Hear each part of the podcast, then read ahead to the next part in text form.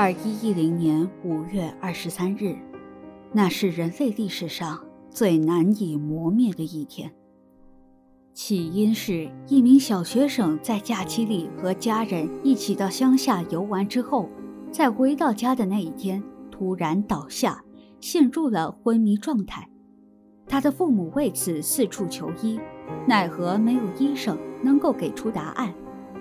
几乎陷入崩溃的父母不愿相信自己前几天还活生生的孩子就此昏迷不醒、半死不活，决定将希望放在国际顶尖的医疗团队上，而他们也成功获得了对方的援助。那对父母在紧锣密鼓的准备之后，就带着孩子搭上了通往希望的飞机。悲剧就此开幕。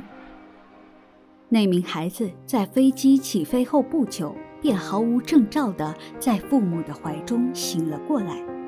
看到孩子终于苏醒的父母喜出望外，激动地将孩子紧紧地抱在怀里。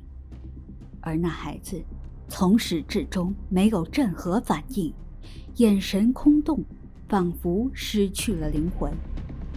在父母把他抱进怀里之后，他那死水一般的眸子转向近在咫尺的脖子，然后他张开了嘴巴，狠狠地咬了上去。惨烈的尖叫声瞬间充斥整个机舱，一切都发生在瞬息之间。孩子在咬死了父母之后，瞬间就将目标转移到了机舱上的其他乘客。而这小小的空间阻止不了如同猛兽一般的孩子。不过片刻，已成人间炼狱。下一秒，尸体开始微微抽搐，然后以丧尸的身份复活了。飞机坠落在了海上，机上的丧尸则随着海流飘向了远方，然后在抵达目的地的那一刻。重演悲剧，丧尸病毒就此在全球散播。人类对于这突如其来的灾难毫无防备，不过几日光景，丧尸便占了上风。人们只得开始拿起手边的东西与丧尸对抗，与其他幸存的人们合作，争取活下去的机会。而高智商分子们也开始聚集在一起，利用手上一切尚能使用的资源，开始研究丧尸病毒的疫苗。这场存活战在经过了五年从不间断的研究和牺牲，终于成功研制出了丧尸病毒的疫苗。只要被丧尸所伤的活人在三分钟之内打下疫苗，便能阻止丧尸病毒在体内的扩散。而在这五年，世界各地受到丧尸病毒威胁的人们也都纷纷聚集在了一起，为了对抗丧尸而组成了一个新的国度——安全区。在疫苗问世后，尚存斗志上场杀敌的人们自发性地组成了丧尸扫荡军，负责维护安全区的安全以及铲除安全区外的丧尸。又经过了五年的努力，在二一二零年的今天，安全区外的丧尸几乎已全数歼灭，人类活下来了。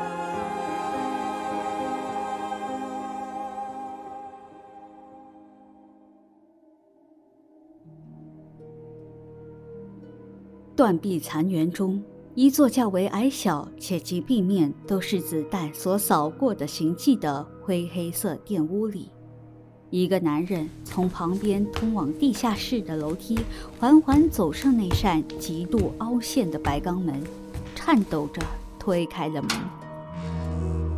他下意识地用手挡了挡照射过来的阳光，左手不禁微微一触，但瞬间便被另一只手给按压下来了。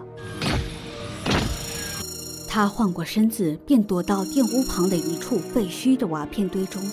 等那群机器人走后，他搀着手臂，半蹲似的慢慢走出来。而那只被搀扶着的手臂上被瓦片划过的血痕，不过一瞬便消失不见。他环视四周片刻，便起身加快了速度，往另一处方向奔去。那是一片早已被严重污染的河流，其中所流出来的水也都是浑浊且发出恶臭的。但是在河流一处极小河壁旁的小洞口所流出来的，却是较为清澈的水源。他跨过栅栏，跳到河流旁的人行道，再次蹲了下来，往那一处缓缓走去。把头给伸到洞口旁，让水流极为缓慢的水沿着壁缝流到了嘴里，并在之后用裹在衣服里面的铁罐仔细地把水盛满。而后，他用手盛起一汪水往脸上泼了泼。他看着在河流中所反映的污浊倒影，水划过了他瘦弱不堪的脸颊。随着晨辉洗去，他的肤色越发显得发白，甚至可以说苍白的渗人。凹陷的双颊、不对称的眼球和眼白比例，和近乎毫无血色的脸，是他所厌恶且仇恨的。他的双眸逐渐被撑得极大，瞳孔完全遮盖了眼白，塞满了整个眼眶。这个男人，名叫阿泽。他的真实名字是什么？对他自己和其他人来说早已不重要。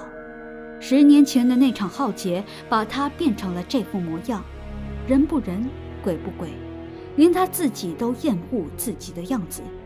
原本是生物染色体研究者的阿泽，当自己身患该病毒时却无能为力。性情大变的他，曾经靠着撕咬人类来维持生活。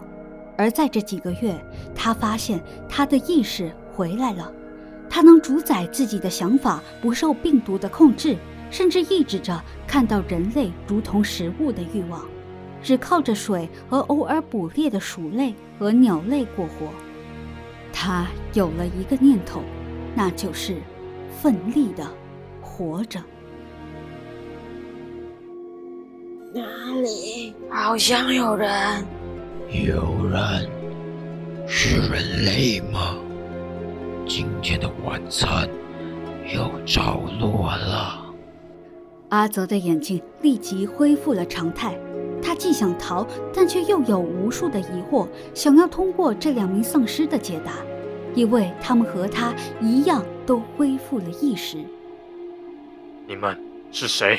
哼，这应该是我们吻你吧。慢着，你看，他和我们一样，同样毫无血色的脸颊，还有，你看他的眼睛，是和我们一样的，只不过瘦了点。但是我在竹子里可没有见过他，那就代表他很有可能还没归属我们呢。不如。把他带回去，让领头看一看，或许他还有什么用呢？也好，你真的不认识我们吗？你还有遇过和我们一样的吗？没有，我们井水不犯河水。既然我们不相识，我先走一步。哼，既然我们都是同类，又何必那么着急就离开呢？